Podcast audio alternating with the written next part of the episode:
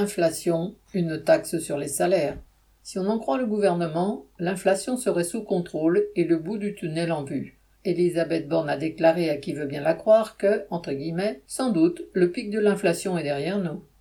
L'indice du glissement annuel des prix, qui était monté à plus de 6% en début d'année, est redescendu à 4,3% en juillet, selon l'INSEE. Ce n'est donc pas un recul des prix, mais un rythme d'augmentation un petit peu ralenti.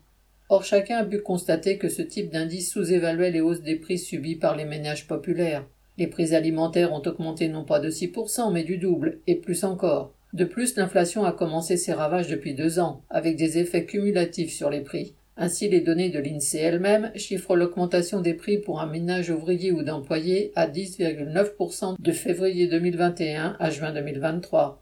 Comparé à cela, le gouvernement n'a cédé en juillet 2022 qu'une augmentation de 3,5% du point d'indice servant de base au salaire du public, suivi de 1,5% le mois dernier. Quant au grand patronat, il se bat pied à pied pour refuser des augmentations de salaire à la hauteur des hausses des prix qu'il impose et des bénéfices faramineux qu'il accumule. Quoi qu'en dise Borne, il est bien peu probable que le pic de l'inflation soit, entre guillemets, derrière nous. En revanche, la baisse du pouvoir d'achat est déjà bien là, et importante pour les familles populaires. Lucien Détroit.